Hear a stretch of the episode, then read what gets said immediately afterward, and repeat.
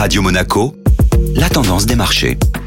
La tendance des marchés avec Société Générale Private Banking. Bonjour Florence Fate. Bonjour Benjamin. Quel est le bilan sur le marché européen? Dans l'attente de la présentation du plan de relance américain par Joe Biden et de l'intervention du président de la Banque centrale américaine programmée hier soir, les bourses européennes ont clôturé en légère hausse à plus 0,33% pour le CAC 40 et plus 0,69% pour l'Eurostock 50. Et certaines valeurs ont retenu votre attention? Du côté des valeurs, les secteurs cycliques sont toujours privilégiés par les investisseurs, avec notamment le groupe PSA qui a clôturé en hausse de 2,42% malgré un effondrement de ses ventes mondiales en 2020. Les investisseurs restent confiants sur le dossier et saluent la finalisation de la fusion avec le groupe Fiat Chrysler. Sur la même lancée, les entreprises Airbus et Unibail Rodamco clôturent en hausse respectivement à 4,6% et 3,9%, performance reflétant la confiance des investisseurs. Un souffle de positivité dans cette pandémie. La tendance des marchés était signée Florence Fate.